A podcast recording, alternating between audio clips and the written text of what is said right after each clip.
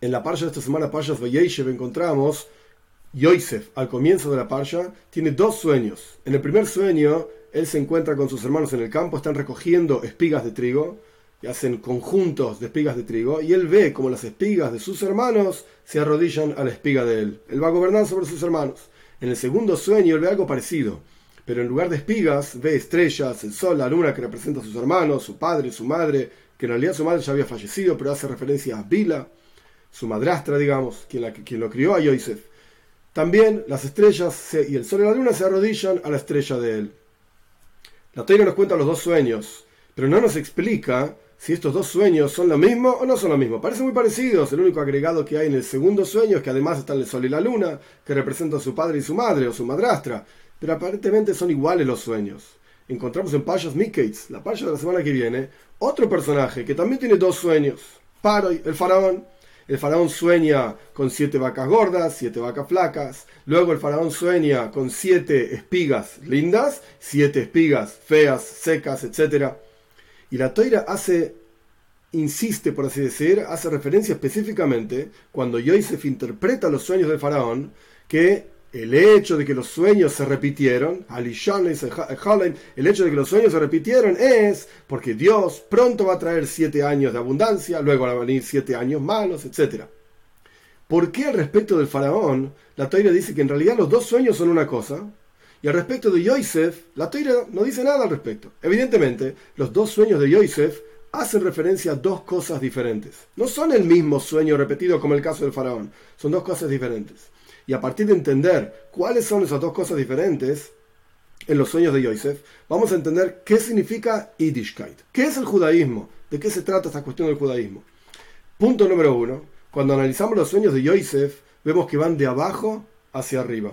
Primero Yosef sueña con cosas mundanas, cosas de este mundo, espigas de trigo, trabajo en el, campo, etc. Luego Yosef sueña con cosas celestiales, por así decir, el sol, la luna, las estrellas.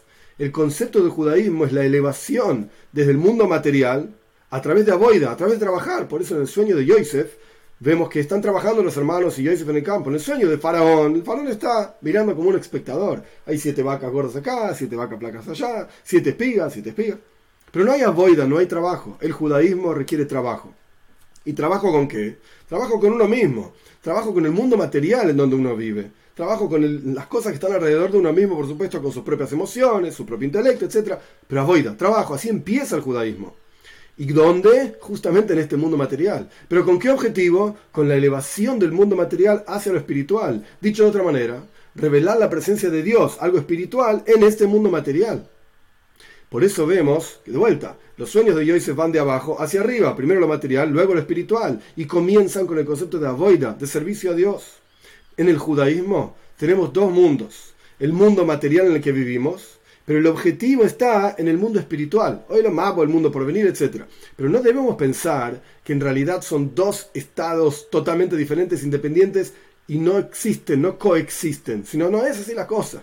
Al mismo tiempo, el judío estando aquí abajo, Yiddishkeit, el judaísmo enseña estando aquí abajo, debemos preocuparnos también de las cuestiones espirituales. No son dos cosas separadas. Por eso, los sueños del faraón en realidad son un mismo sueño. Pero los sueños de Yosef son dos cosas diferentes. El mundo material, el mundo espiritual.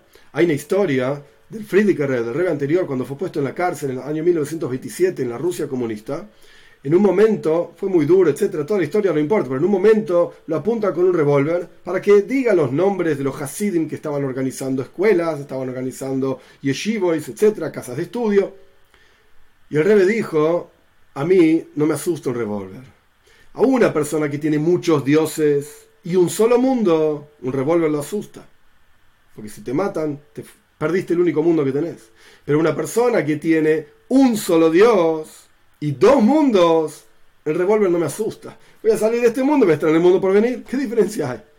Y de vuelta, la cuestión no es que son dos mundos que no coexisten, separados. Primero estás en este mundo, luego en el mundo por venir. A la vez, el judaísmo enseña que hay que combinar, fundir las dos cosas. Hacer de lo material algo espiritual. Dios se ocupa de hacer de lo espiritual un mundo material y nosotros, Yiddishkeit, el judaísmo enseña que debemos hacer del mundo material algo espiritual. Revelar en el mundo la espiritualidad que ya está ahí solamente que está oculta, etc. Es decir, En ningún momento el objetivo del judaísmo es anular y destruir lo material, solamente enfocarte en lo espiritual. No.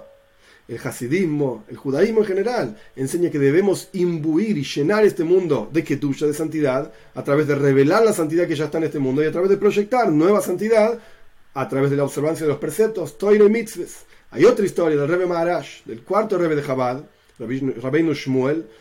Una vez lo llamó a su sirviente, una persona sencilla, simple, Ben se llamaba, porque había dos hijos que estaban discutiendo el, que iba a ser el quinto rebe de el rebe Rashab, y su hermano Razaz, Amanarain, estaban discutiendo. Y el rebe les quería explicar qué significa Yiddishkeit. ¿Cuál es el hergesh, el sentimiento básico y natural que tiene todo Yehudi en su interior? A veces está muy oculto, pero está ahí. Entonces lo llamaron a Benzion, una persona muy sencilla, muy simple, no era un estudioso ni nada por el estilo, hacía trabajitos, trabajos para el rebe. Y el rebe le preguntó a Benzion, ¿comiste? Sí, dijo Benzion, ya comí. ¿Comiste bien? Preguntó el Rebe. Y Benzion pregunta, ¿qué significa comer bien? Estoy satisfecho. Entonces el Rebe preguntó, ¿y para qué comes? Y Benzion contestó, para vivir. ¿Y para qué vivís? Preguntó el Rebe. Benzion contestó, para ser un Yehudi, para ser un judío y cumplir la voluntad de Dios. Y después Benzion sacó, por así decir, un suspiro profundo. Ah, después de haber dicho esa frase, para vivir como judío y para hacer lo que Dios quiere, y suspiró como sintiéndose en falta, como diciendo, es verdad, yo debo vivir para ser un judío, para cumplir los preceptos, etc., pero no sé si estoy a la altura de las circunstancias.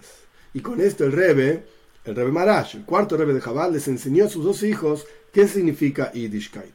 Yiddishkeit, el judaísmo, significa que la persona no come y, punto. Los animales comen y punto, para satisfacerse, para sentirse bien y para tener placer. No comemos para vivir y vivimos para cumplir la voluntad de Dios.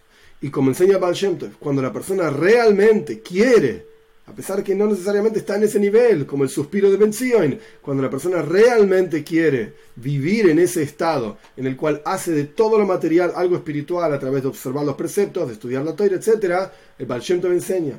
En el lugar en donde uno quiere estar, ahí uno se encuentra todos tenemos la capacidad para vivir ese Yiddishkeit, para vivir ese judaísmo, en donde de vuelta Dios hace de lo, de lo espiritual material y nuestro trabajo es hacer de lo material algo espiritual.